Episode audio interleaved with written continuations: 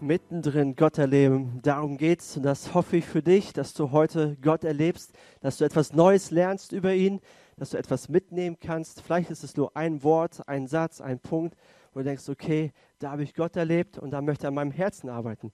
Für alle, die mich nicht kennen, ich bin Matthias Wiebe, ich bin Pastor dieser wunderbaren Gemeinde und ich möchte mit euch mit einem Rätsel starten. Ich habe ein paar Bilder mitgebracht und äh, ihr müsst mir immer sagen, was ihr da auf dem Bild seht. Und am Ende kommt die Frage zu diesem Rätsel, um was es eigentlich geht. Das erste Bild bitte. Wer ist das? Das nächste Bild bitte. Ja, genau. Ihr kennt euch aus, ihr guckt Fernsehen. Wer ist das? Yes. Und das? Genau. Das nächste Bild. Yes. Sind die nicht süß, oder? Dick und Doof. Okay, die haben einen anderen Namen eigentlich, ne? Stan Laurel und Oliver Hardy. Aber Dick und Doof, das passt. Genau. Und jetzt kommt noch ein Video.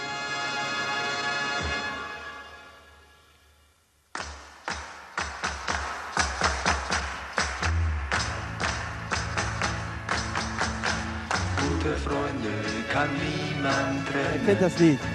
Gute Freunde sind nie Du brauchst das nicht zugeben. weil sie eines im Leben können, füreinander da zu sein. Okay, kann ausgemacht werden, das Video. Um was geht es heute? Genau, um Freundschaft.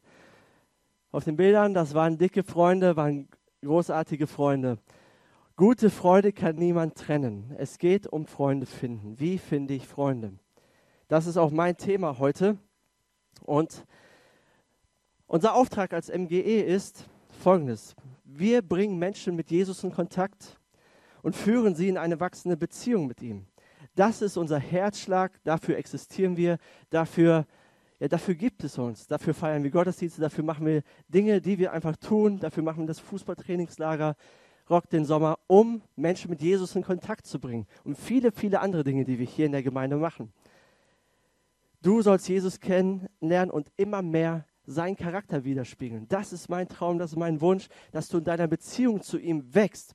Und als MGE haben wir dafür einen klaren Prozess geschaffen. Den habe ich mir nicht selber ausgedacht oder den haben wir uns nicht ausgedacht, aber der ist einfach und klar. Und der Prozess sieht folgendermaßen aus und beantwortet die Frage, wie wächst du in deiner Beziehung zu Jesus? Wie kann ich wachsen? Wie kann ich Jesus ähnlicher werden?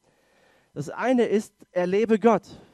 Und dafür machen wir die Sonntagsgottesdienste. Die Sonntagsgottesdienste sind da, dass du Gott erlebst, dass du Jesus kennenlernst, dass du das Evangelium kennenlernst. Und das Zweite, um was es mir geht, ist, finde Freunde durch Kleingruppen. Unser Kleingruppensemester startet bald wieder am 9. September. Wir haben heute wieder die Angebote hier. Dort hinten werdet ihr die Kleingruppen finden. Wir haben Kleingruppenbroschüren gemacht. Es gibt viele, viele unterschiedliche Kleingruppen. Und unser Ziel ist dabei, dass du Freunde findest, dass du Freundschaften aufbaust, dass du Freunde findest, von denen du nicht getrennt werden kannst. Das dritte ist, geh deinen nächsten Schritt durch Next Steps. Das haben wir auch heute. Geh deinen also Next Steps heißt nächster Schritt. Und wenn du nicht weißt, wie du weitergehen sollst, wie du weiter in deinem Glauben wachsen sollst, was du zu tun hast, dann sei bei diesem Kurs heute Mittag um Viertel nach zwölf dabei, unten im Jugendraum. Alex wird das machen. Wie sieht der nächste Schritt aus? Wie kannst du weiter in deiner Beziehung zu Jesus wachsen? Dazu lade ich dich ein. Und das vierte ist, lebe deine Bestimmung durch MGE-Teams. Wir haben hier ganz, ganz viele Teams, ganz viele unterschiedliche, wo man mitmachen kann. Wir haben verschiedene Projekte. Und ich glaube, wenn jeder von uns diesen Prozess geht, immer wieder, immer wieder neu, Gott erlebt, Freunde findet, einen Unterschied macht, seinen nächsten Schritt geht, dann wachsen wir im Glauben. Dann werden wir das, was Gott sich gedacht hat für uns. Dann kommen wir weiter im Glauben. Und das ist einfach und klar. Und so haben wir das hier definiert. Und heute geht es darum, finde Freunde durch Kleingruppen. Denn um, um, im Glauben an Jesus zu wachsen, brauchen wir einander, brauchen wir Freunde, wir brauchen Menschen in unserem Leben. Keiner von uns wächst alleine im Glauben. Mein Jesus und ich und den Rest brauche ich nicht mehr. Nein, wir brauchen einander, wir brauchen Hilfe, wir brauchen Unterstützung, wir brauchen jemanden, der mit uns ist. Prediger 4, Vers 9 bis 12. Dort steht Folgendes. Es wird auch auf Hochzeiten benutzt, dieser Vers. Aber dort heißt es, zwei haben es besser als einer alleine. Zusammen erhalten sie mehr Lohn für ihre Mühe. Wenn sie hinfallen, kann einer dem anderen aufhelfen. Doch wie schlecht ist der dran, der allein ist und fällt. Und keiner ist da, der ihm beim Aufstehen hilft. Es können sich zwei, die in einer kalten Nacht unter, die in einer kalten Nacht unter einer Decke liegen, aneinander wärmen. Also das möchte ich lieber nur mit meiner Ehefrau machen, sonst mit keinem anderen. Aber das ist möglich. Doch wie kann einer, der alleine liegt, warm werden? Ein Einzelner kann leicht von hinten angegriffen und niedergeschlagen werden. Zwei, die zusammenhalten, wehren den Überfall ab. Und ein dreifaches Seil kann, kann man kaum zerreißen. Das ist eigentlich gar nicht möglich. Was für ein schöner Vers über Freundschaft.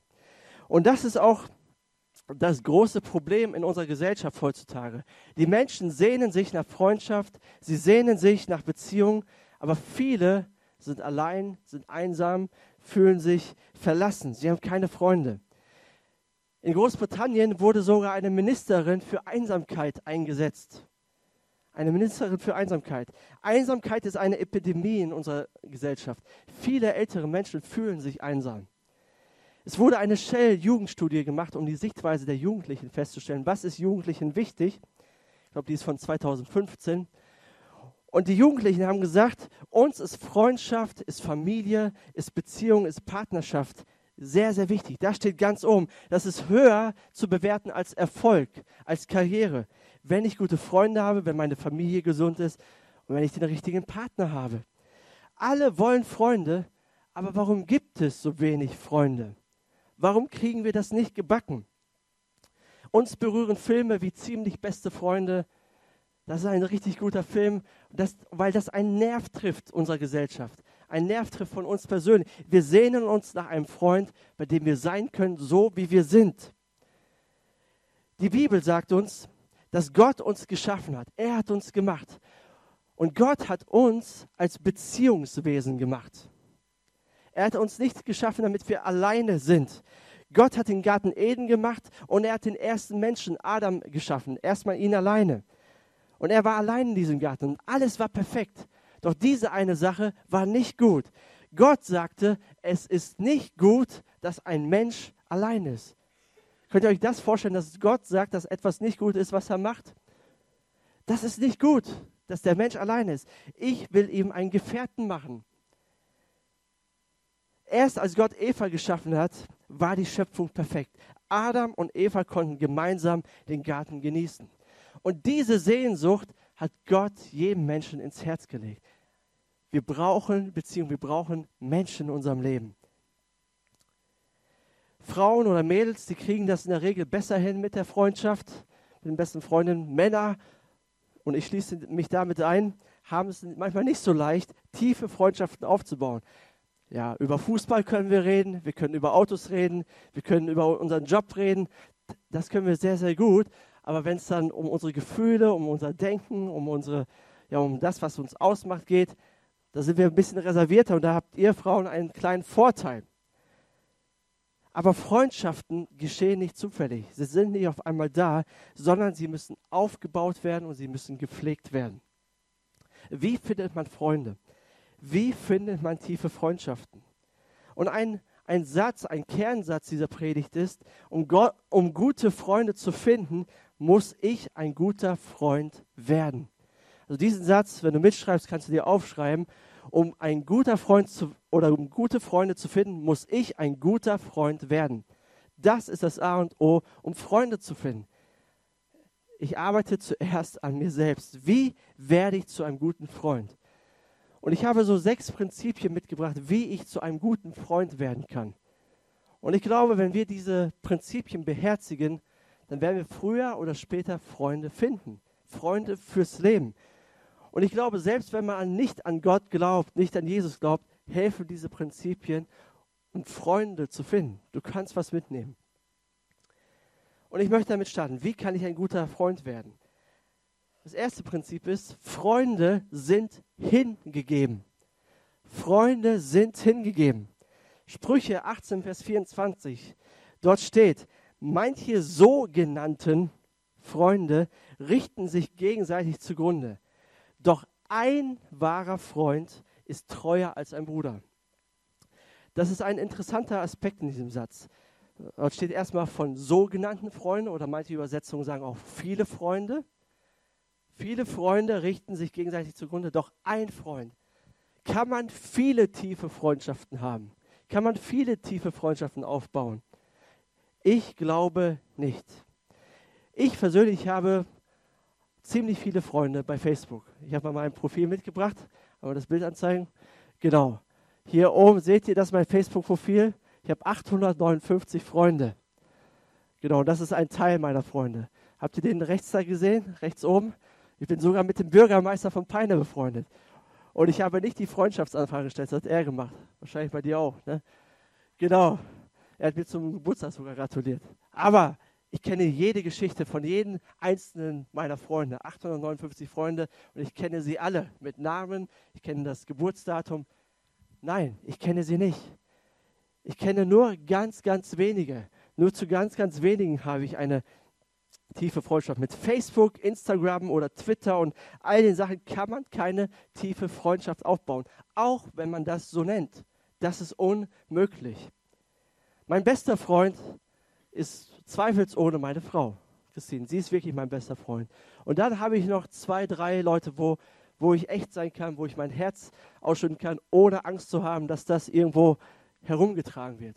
Die habe ich. Und dann habe ich ein paar andere be freundschaftliche Beziehungen. Einfach gute Freunde, mit denen man gerne zusammen ist, aber denen ich nicht unbedingt alles erzählen würde, was mich so bewegt. Und es gibt aber auch wirklich wenige Menschen, die wirkliches Interesse an einem haben. Habt ihr das schon mal festgestellt? Die wirklich interessiert sind an, an deiner Person. Ne, wenn man eine Gesprächsrunde hat, fällt das meistens auf. Meist, manche warten einfach nur darauf, eine Lücke zu finden, um ihre Geschichte zu erzählen, um, um über ihre Erfolge, über ihre Niederlagen, ihre Schwierigkeiten zu erzählen. Und darauf ist es sehr schwer, eine Freundschaft aufzubauen. Das ist unmöglich, wenn der eine nur über sich selbst erzählt. Echte Freundschaft basiert auf gegenseitigem Interesse. Wie geht es dir? Was fühlst du? Was machst du durch? Was denkst du? Und ich höre wirklich zu. Ich warte nicht nur darauf, meine Story zu erzählen, sondern ich bin interessiert daran, was du erzählst. Auch in einer Kleingruppe ist es so. Eine Kleingruppe, die wir ja bald starten, ab dem 9. September, eine Kleingruppe funktioniert nur, wenn gegenseitiges und echtes Interesse ist. Wenn nicht nur der eine erzählt, was ihm alles, was, was ihm alles durch den Kopf geht und der andere gar nichts, und wenn äh, nur einer das Ruder übernimmt und alle anderen schweigen, nein, eine Kleingruppe basiert darauf, dass alle sich gegenseitig zuhören. Und so entsteht ein Geben und ein Nehmen. Und das ist gesund. Ob das deine Freunde sind, ob es deine, deine Kleingruppe sind. Bist du ein hingegebener Freund? Hast du wirklich Interesse? Nimmst du dir wirklich Zeit? Hörst du gerne zu? Wendest du dich gerne dem anderen zu? Und deswegen ist die erste Entscheidung, die wir treffen sollten, ich werde ein hingegebener Freund. Ein Freund, der sich wirklich für den anderen interessiert. Wenn wir das schon mal begriffen haben, hey, dann, dann, ist, es, dann ist das alles andere nur noch einfach. Alles andere erledigt sich dann von selbst. Das zweite ist, das zweite Prinzip, Freunde sind rücksichtsvoll. Sprüche 17, Vers 9. Großzügig zu sein gegenüber den Fehlern eines anderen hält die Liebe lebendig. Ich lese nochmal vor, weil das so ein guter Satz ist. Großzügig zu sein gegenüber den Fehlern eines anderen hält die Liebe lebendig. Das ständige Reden darüber trennt die besten Freunde. Schon mal die Erfahrung gemacht? Ich glaube schon. Ne? Viele von uns haben diese Erfahrung gemacht. Wer hat Lust, mit Menschen zusammen zu sein, die ständig über die eigenen oder über, die, über meine Fehler reden? Ich habe keine Lust, mit solchen Menschen zusammen zu sein. Äh, du hast mich nicht begrüßt, du hast mich nicht gesehen, du hast mir nicht geholfen, du bist anstrengend, du bist zickig, du warst das und jenes, das hast du gemacht in der Vergangenheit. Man hat keine Lust, mit Menschen zusammen zu sein, die, mir, die ständig die Fehler aufzeigen. Denn danach fühlt man sich immer schlecht. Was ist die, was ist die Alter, Alternative? Ein guter Freund wirst du, wenn du über die Fehler anderer hinweg siehst. Ich weiß, das ist schwer, aber das ist hilfreich. Das hält eine Beziehung, hält die Liebe, so wie es Salomo sagt, lebendig. Und das ist wirklich wertvoll. Wisst ihr, wir alle machen sehr, sehr viel Fehler.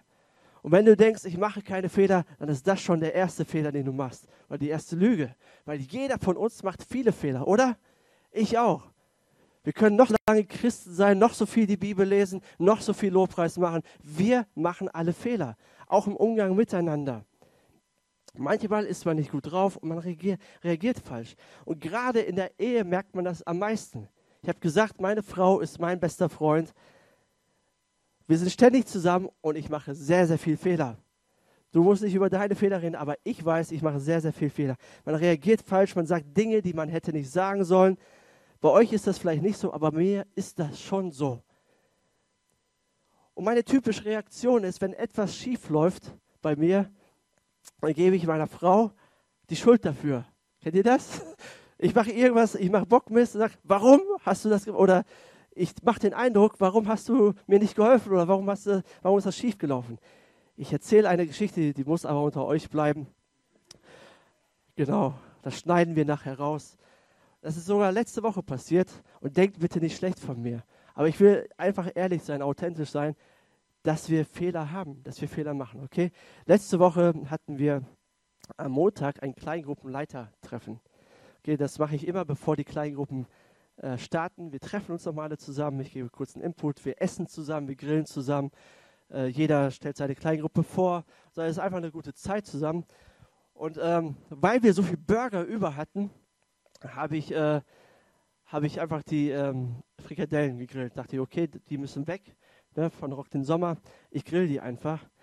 Und dann, ich war fast fertig mit dem Grillen. Auf einmal fängt mein Grill an zu brennen. Und ich habe meiner Frau vorher noch gesagt, bitte bring mir einen Topf. Okay, ich will, die sind schon fast fertig, bring mir einen Topf. Und es kam nichts und kam nichts. Und auf einmal fängt mein Grill an zu, zu brennen und alles fackelt ab. Also meine ganze, mein ganzes Fleisch war kaputt, weil hinüber. Und wem gebe ich die Schuld dafür? Nicht mir, ne? Weil ich habe ja alles richtig gemacht. Einmal der Grill und dann meine Frau. Warum hast du mir den Topf nicht gebracht? Und so sind wir Menschen. Wir, wir reden gerne oder wir geben gerne anderen die Schuld und schauen nicht auf uns selbst. Solche Reaktionen sind nicht förderlich für eine Freundschaft, sind nicht förderlich für die Ehe. So etwas gehört, nicht, gehört sich nicht und das kann man auch nicht so stehen lassen. Daran muss man arbeiten. Freundschaft gelingt nur und über die Fehler anderer wegzusehen gelingt nur, wenn wir einander Vergebung zusprechen und wenn wir auch um Vergebung bitten. Bitte entschuldige, ich habe falsch reagiert, ich habe falsch gehandelt. Kannst du mir vergeben? Das ist so hilfreich für gute Freundschaften, für gute Beziehungen. Hast du das schon mal gemacht? Und keine Vorhaltung mehr danach. Weißt du noch damals? Nein, ich vergebe. Und mit solchen Leuten ist man gerne zusammen, die über die eigenen Fehler hinwegsehen, die gerne vergeben. Und das fördert auch die Beziehung hier in der MGE, weil wir machen so viele Fehler. Warum? Weil wir so viele unterschiedliche Menschen sind. Da wird immer irgendetwas schieflaufen. Und gut ist, wenn wir einander vergeben können und sagen können, okay, wir reden darüber, ich fand das nicht in Ordnung, aber ich vergebe dir. Oder du hast was falsch gemacht, kannst du mir vergeben? Das ist super. Gute Freunde sind vergesslich. Gute Freunde akzeptieren einen.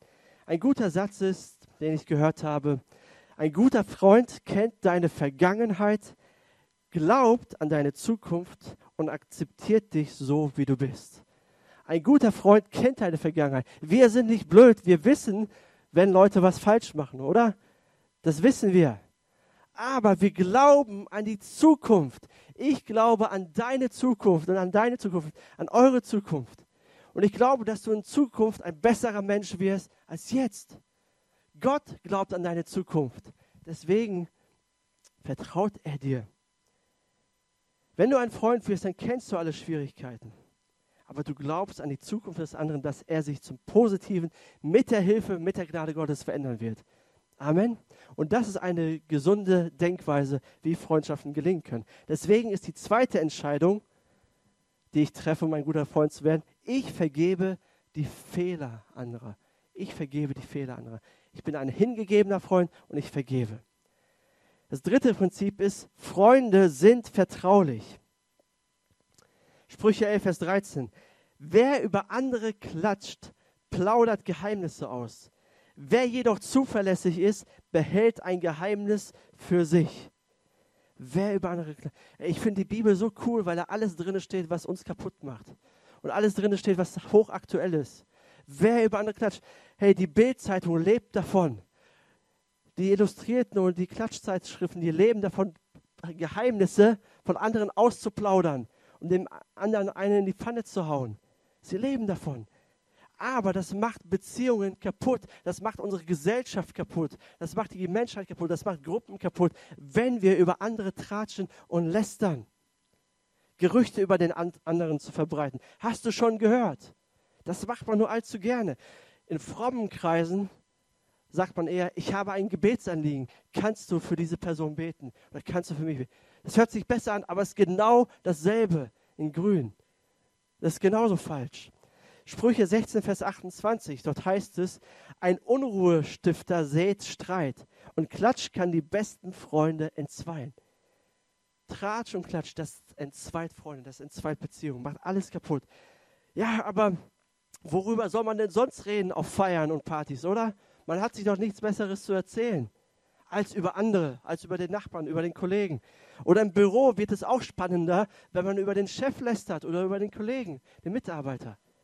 Alles schön und gut. Wenn man mit dabei ist, dann ist es okay, weil man ist nicht Gesprächsthema. Aber wehe, du bist weg. Ich verspreche dir, du bist auch Gesprächsthema. Zu 100 Prozent. Du bist Gesprächsthema. Deswegen lästern und, und Klatsch und Tratsch, das macht einen kaputt. Man kann kein guter Freund werden, wenn man ein Lästermaul ist. Wenn man lästert. Auch wenn man das heimlich macht und keiner es weiß. Gott weiß es und die Frucht, die du sähst, oder das, was du sähst, wirst du ernten. Wenn du lästerst und schlecht über andere redest, wirst du keine Freunde finden. Leute, die lästern, zerstören Leben anderer und sie zerstören sich selbst. Möchtest du das wirklich? Ich möchte das nicht. Ich habe oft schon schlecht geredet und ich glaube, viele von uns auch. Und ich bitte Gott, mir zu vergeben, wenn das so ist. Weil ich will Freunde haben fürs Leben. Ich will nicht lästern. Ich will positiv über andere reden. Ich will Segen über, wir sollen Segen, segnen und nicht fluchen. Wir sollen Segen über andere aussprechen, Gutes reden übereinander. Und wenn ich nichts Gutes zu sagen habe, dann schweige ich lieber und sage gar nichts. Und deswegen die dritte Entscheidung, die ich treffe, um ein guter Freund zu werden, ich werde nicht mehr lästern. Das vierte Prinzip ist, Freunde sprechen die Wahrheit. Freunde sprechen die Wahrheit. Sprüche 27, Vers 5 bis 6. Ein offener Tadel ist besser als verborgene Liebe. Wunden, die ein Freund geschlagen hat, sind besser als Küsse von einem Feind. Wunden, die ein Freund geschlagen hat, sind besser als Küsse von einem Feind. Hast du einen Freund, der dir Wunden schlagen darf? Das tut nämlich richtig, richtig weh. Dieser Bibelvers kommt aus der orientalischen Welt und da ist viel von Küssen die Rede, aber das ist kein erotisches Küssen, sondern da ist es ganz normal, dass man sich küsst. Okay? Ein richtig guter Freund ist jemand, der dir die Wahrheit sagt, auch wenn es dir absolut nicht passt, auch wenn du das nicht hören willst. Ein Freund sagt dir nämlich die Wahrheit, weil er dich liebt und weil er dir wichtig ist. Er will, dass es, dass es dir gut geht und dass du vorwärts kommst, bevor du einen Schaden bekommst und bevor du in den Ruin geführt wirst. Solche Freunde sind ein Geschenk, aber sie sind sehr, sehr selten. Weil es ist nicht so leicht, die Wahrheit auszusprechen. Und das noch in Liebe. Liebe bedeutet zugunsten des anderen. Ich spreche Wahrheit aus, damit es dem anderen besser geht. Das Wahrheit aussprechen können viele, aber nicht aus, nicht aus Liebe oder in Liebe. Und jeder von uns hat einen blinden Fleck, oder? Oder einen toten Winkel. Wir haben Dinge in unserem Leben, die sehen wir nicht, die fallen uns nicht auf. Jeder hat Schattenseiten. Und wenn du hier bist und sagst, ich habe keine blinden Flecken, ich kenne alles über mich, das ist dein blinder Fleck. Das ist dein blinder Fleck. Wir sehen die Dinge einfach nicht. Wir brauchen einen Spiegel für uns. Ich bin so froh, dass jemand den Spiegel erfunden hat. Ich brauche einen Spiegel, um zu gucken, habe ich was zwischen den Zähnen? Sitzt meine Frisur noch richtig? Oder hat sie still und heimlich einen Pickel auf meinem Gesicht ausgebreitet? Ey, das ist doch so gut, wenn man einen Spiegel hat, oder? Und das sieht. Es sieht zwar nicht schön aus, wenn du reinschaust, aber du kannst an einer Lösung arbeiten. Du kannst den Pickel ausdrücken, du kannst die Frisur wieder richten, du kannst das zwischen den Zähnen wegmachen, ohne dass du damit herumläufst und peinlich berührt bist danach. Der Spiegel hat mich schon vor vielen Peinlichkeiten bewahrt. Und ich bin so froh, dass ich zum Beispiel Christine in meinem Leben habe, die Wahrheit in meinem Leben aussprechen kann. Und das macht sie auch. Zum Glück ist sie nicht schüchtern oder hat Angst vor mir, sondern sie sagt das, was sie denkt. Und wenn etwas nicht passt, dann sagt sie das einfach. Wohl dem, der so etwas hat. Das passt mir sehr oft nicht. Ihr könnt sie fragen, wenn sie irgendwas zu kritisieren hat an, mich, an mir. Aber am Ende weiß ich, es ist hilfreich. Und es muss nicht dein Ehepartner sein. Es kann ein anderer Freund sein. Aber hast du jemanden, der dir knallhart die Wahrheit sagen kann und dir helfen möchte, so dass du etwas ändern kannst. Meine erste Reaktion auf Kritik ist meistens Rechtfertigung. Das stimmt aber nicht. Das ist aber nicht so. Nee, nee, nee, das hast du falsch gesehen. Und in mir bildet sich Ärger und Zorn und ich würde gerne Sachen sagen, die ich am Ende bereue. Aber oft ist es so, ich komme ins Nachdenken, reflektiere das, was gesagt wurde, denke, okay, sie hat recht. So ein Mist. Sie hat recht. Okay, ich muss da hingehen und ich muss das in Ordnung bringen. Ich muss mich ändern. Aber Freunde kritisieren nicht, um dich fertig zu machen, sondern sie wollen dir helfen, dass du ein besserer Mensch wirst. Deswegen ist Kritik von echten Freunden, Freunden immer aus Liebe. So oft redet man übereinander und nicht miteinander. Oft hört man hintenrum irgendwie was über einen geredet wurde. Und das tut doch weh, oder? Wenn du etwas zu sagen hast, dann sag es direkt. Geh zu der Person und sag, hey, mir ist was aufgefallen, darf ich dir das und das sagen? Aber aus Liebe, du willst den anderen nicht niederdrücken, sondern du willst ihm helfen. In Sprüche 24, Vers 26, eine richtige Antwort ist ein Zeichen von Anerkennung. Gib die richtige Antwort. Wenn du die Wahrheit aussprichst und das in Liebe, dann ist das eigentlich Lob oder Anerkennung. Damit ehrst du den anderen. Damit sagst du dem anderen, du bist mir wichtig. Ich will dir helfen. Die vierte Entscheidung, die ich deswegen treffe, um ein guter Freund zu werden, ich werde offen für Kritik. Ich werde offen dafür. Frag mal heute jemanden, einen Menschen, den du vertraust, der wirklich ein Freund ist, der dich kennt, gibt es etwas zu kritisieren? Diese Frage stellt man nicht gerne, aber frag das mal, tu das mal. Weil oft denkt man, okay, ich, ich stelle diese Frage, aber eigentlich gibt es da nichts. Ne? Und dann ist, man, dann ist man so enttäuscht, wenn man doch was hört. Aber wenn dir das wirklich am Herzen liegt, üb das mal ein. Ich werde offen für Kritik. Das fünfte Prinzip, um ein guter Freund zu werden, ist, Freunde sind konstruktiv. Und das ist ein, eine Ergänzung zum eben genannten Punkt. Freunde sind konstruktiv. Uns Deutschen muss man ja nicht sagen, bitte kritisiere uns, oder? Wir können das sehr gut. Wir kritisieren gerne, lang und gerne. Wir lieben es. Besonders das Wetter, das kritisieren wir sehr gerne. Wie oft, wie viele Gespräche musste ich ertragen über das Wetter? Es war zu heiß, es war auch ziemlich heiß. Aber wir kritisieren gerne. Nichts ist gut genug. Wer von euch wird gerne kritisiert? Keiner, ne? Keiner wird gerne äh, kritisiert. Ein Unternehmensberater hat gesagt, Kritik ist kostenlose Beratung aber trotzdem werde ich nicht gerne kritisiert. Ich werde lieber gelobt. Kritik nützt, Kritik braucht man. Aber Kritik, die nicht konstruktiv ist, die hilft mir nicht. Die kann ich nicht leiden und die brauche ich auch nicht. Die brauchst du auch nicht. Ich erkläre auch gleich, was das bedeutet. Manchmal wird man kritisiert, weil der andere die Luft rauslassen will. Und er haut dann einfach einen raus und, und sagt dann am Ende, okay, so war es nicht gemeint. Aber du stehst da, boah, das war krass. Das muss, da muss ich erstmal ein paar Nächte drüber schlafen. Solche Freunde brauche ich nicht, die einfach nur kritisieren, ohne mir zu helfen. Was ist denn konstruktive Kritik? Konstruktive Kritik ist eine lösungsorientierte Kritik. Das ist auch ein guter Satz. Konstruktive Kritik ist eine lösungsorientierte Kritik. Was meine ich damit? Ich möchte euch ein Beispiel geben im Gemeindekontext, hier in der MGE. Du bist Teil dieser Kirche hier, du gehörst dazu. Und dir fällt etwas auf. Es fehlt hier etwas. Es ist nicht an alle gedacht. Dir passt etwas nicht. Dir, dir schmeckt etwas nicht. Irgendwie, es muss doch ein Angebot mehr geben. An manche Menschen ist einfach nicht gedacht. Und wahrscheinlich ist das eine berechtigte Kritik. Die ist in Ordnung. Weil keine Gemeinde, keine Kirche ist perfekt. Und es gibt immer Arbeit. Aber eine lösungsorientierte Kritik wäre, hey, es gibt das Problem hier und ich werde mich aufmachen und Teil dieser Lösung werden. Ich mache mich auf und ich werde Teil dieser Lösung. Ich hau das nicht einfach nur raus und sage das irgendjemandem, sage das dem Pastor oder den Ältesten und dem Leitungsteam, sondern ich spreche es an und biete eine Lösung an und ich werde persönlich Teil davon. Ich informiere mich und versuche eine Lösung zu finden und präsentiere es dann. So sind zum Beispiel auch unsere Kleingruppen aufgebaut. Unsere Kleingruppen orientieren sich an Nöten und Interessen der Menschen hier in der Gemeinde. Die Kleingruppenleiter bieten eine Kleingruppe an, weil sie merken, okay, es fehlt etwas und ich möchte ein Teil der Lösung da äh, sein und ich möchte etwas anbieten, um Menschen zu erreichen. Ich werde Teil davon. Ich helfe mit. Und deswegen, wenn ihr einen Kleingruppenleiter seht und ihr werdet die gleich lesen können, wer alles Kleingruppenleiter ist, gebt denen ein Kompliment und sagt Danke, danke, dass du dich investierst und Teil der Lösung bist. Und alle anderen Mitarbeiter genauso. Sie haben festgestellt, ich bin Teil der Lösung. Weil meckern ist einfach.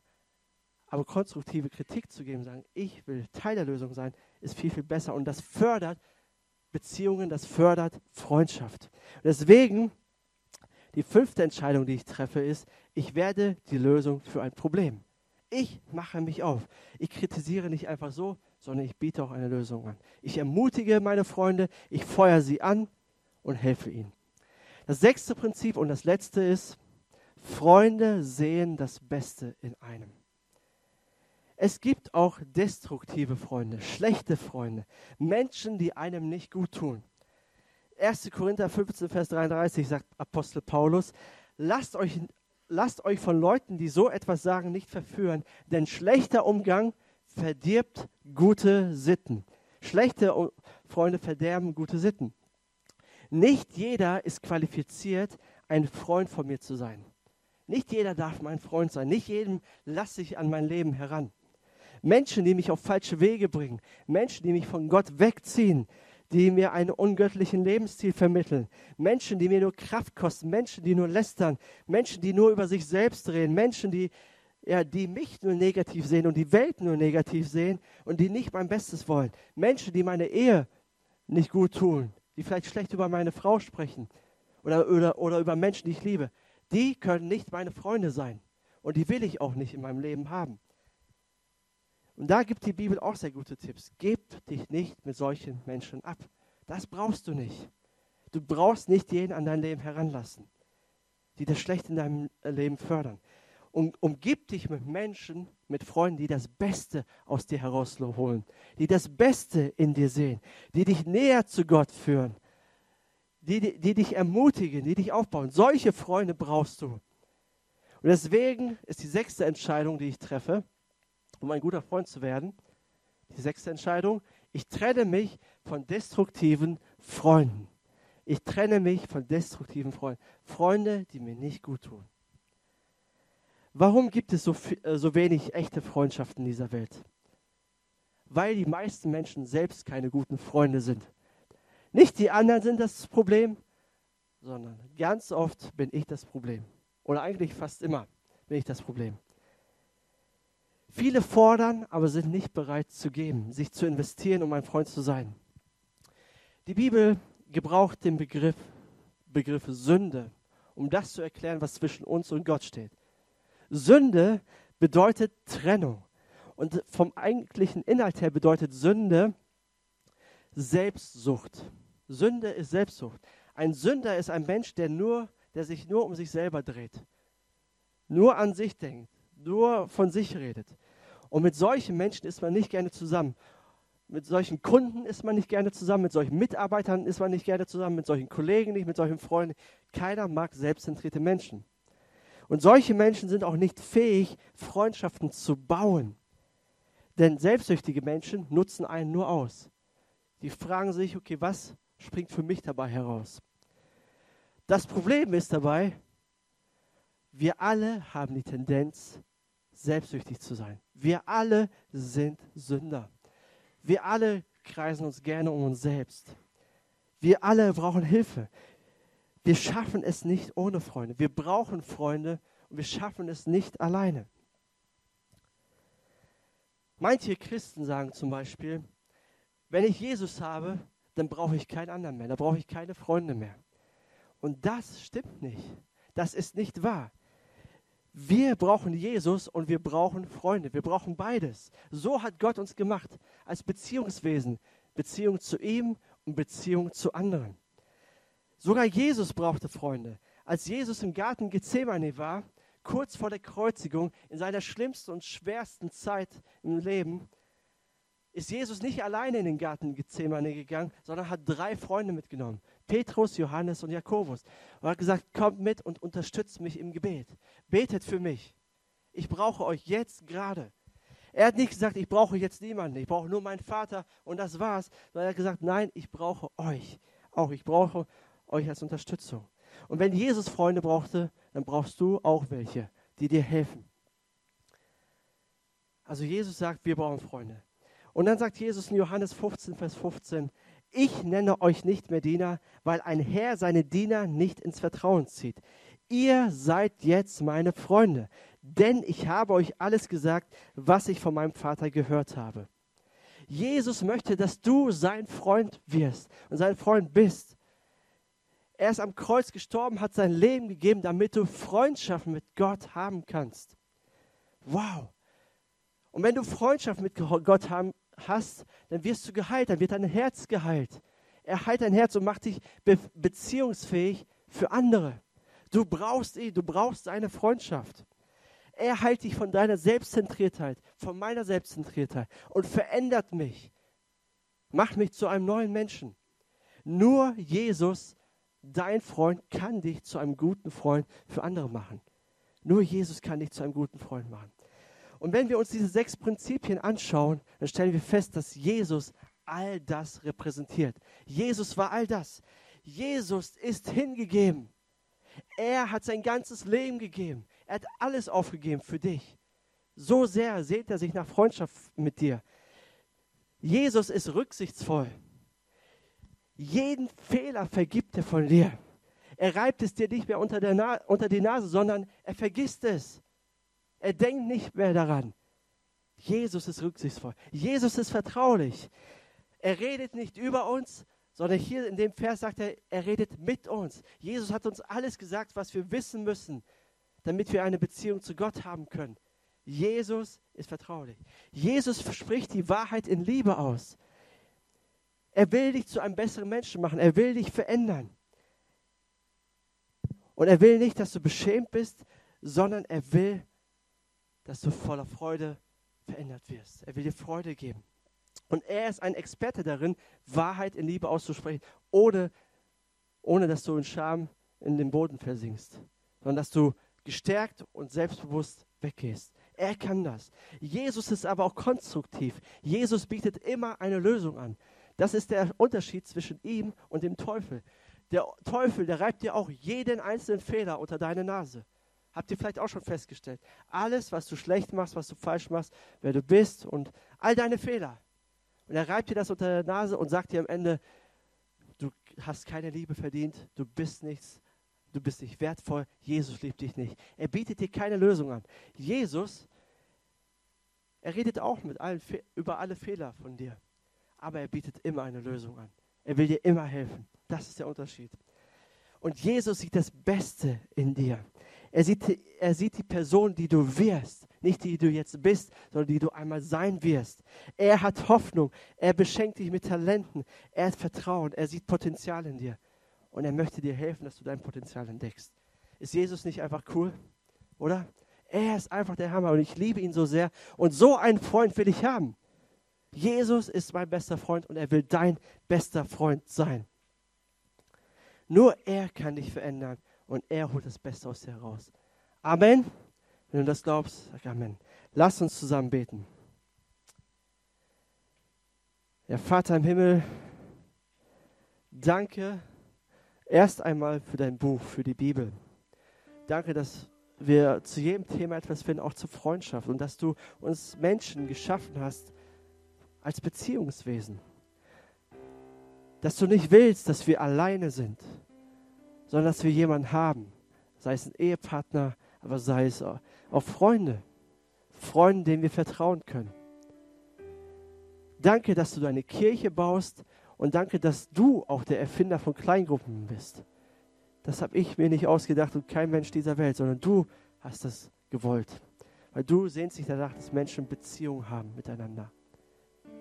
Danke dafür. Und danke, dass du uns auserwählt hast bei allen Ecken und Kanten und Federn, die wir haben. Und dass du uns nicht aufgibst, sondern dass du uns liebst.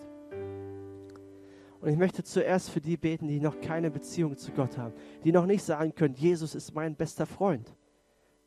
Ja, Jesus ist vielleicht Gott oder so oder er hat das alles getan, aber er ist nicht mein bester Freund. Das, diese Entscheidung habe ich noch nie getroffen für ihn. Jesus hat alles für dich getan, weil er dich liebt. Er hat sich hingegeben für dich. Er hat das ein für alle Mal das Opfer gegeben. Am Kreuz ist er gestorben. Er ist auferstanden, damit du wieder leben kannst, damit du wieder zurück zu Gott kannst. Aber du musst auch eine Entscheidung treffen. Jesus bietet dir seine Freundschaft an, aber wir müssen einschlagen und sagen, ja, ich will dein Freund sein. Diese Entscheidung muss jeder persönlich treffen. Die kann dir keiner abnehmen. Die können dir deine Eltern nicht abnehmen. Kein Mensch in dieser Welt, nicht mal Gott kann dir das abnehmen. Aber es ist einfach. Du musst einfach seinen Namen bekennen, du musst einfach sagen, Jesus, ich will Freundschaft mit dir. Ich brauche dich. Ich brauche Hilfe. Ich brauche einen Retter. Ich brauche jemanden, der meine Sünde vergibt, der mir meine Selbstzentriertheit vergibt, der mich zu einem anderen Menschen macht. Und wenn, da, wenn du das möchtest, wenn du Freundschaft mit Jesus möchtest, dann möchte ich für dich beten. Und ich bitte, dass alle die Augen schließen, wegen der Privatsphäre. Und wenn du das noch nie gemacht hast, diese Entscheidung getroffen hast und es jetzt machen möchtest, dann streck gerade deine Hand aus. Ich möchte gerne für dich beten. Wer ist hier, der sagt, ich möchte Freundschaft mit Jesus anfangen? Ja, danke schön. Danke. Ich bete einfach ein Gebet und du kannst es einfach einstimmen. Und wenn du, auch, wenn du dich auch nicht gemeldet hast, darfst du es gerne für dich beten. Es kommt nicht auf unsere Worte an, sondern auf unser Herz. Und ich bete vor und du kannst es für dich nachbeten. Jesus, ich danke dir, dass du mein Freund bist, dass du mein Freund werden willst. Veränder mich, mach mich zu einem anderen Menschen. Ich brauche deine Liebe, mach mich beziehungsfähig. Ich möchte ich möchte nicht immer um mich kreisen, sondern ich möchte für andere da sein. Ich möchte eine Freundschaft mit dir anfangen.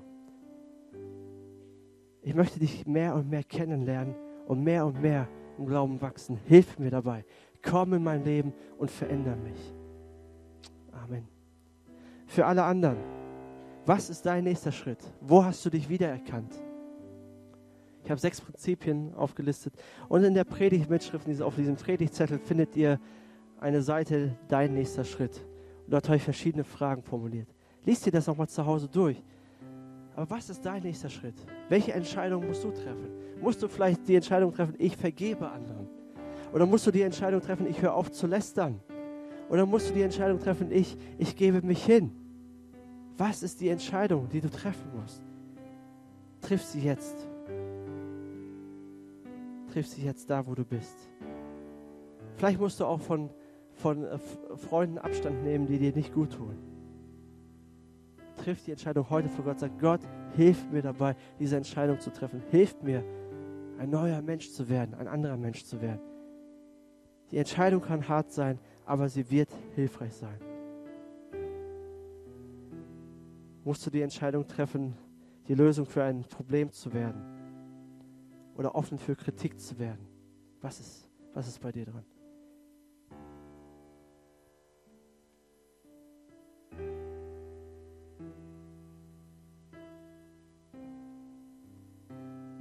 Herr, danke, Herr, dass du uns die Kraft gibst durch deinen Heiligen Geist, andere Menschen zu werden. Hilf uns, hilf uns. Wir schaffen es nicht. Ich schaffe es nicht, anders zu werden, aber du kannst mir helfen und dir vertraue ich. Und alle sagen Amen. Amen.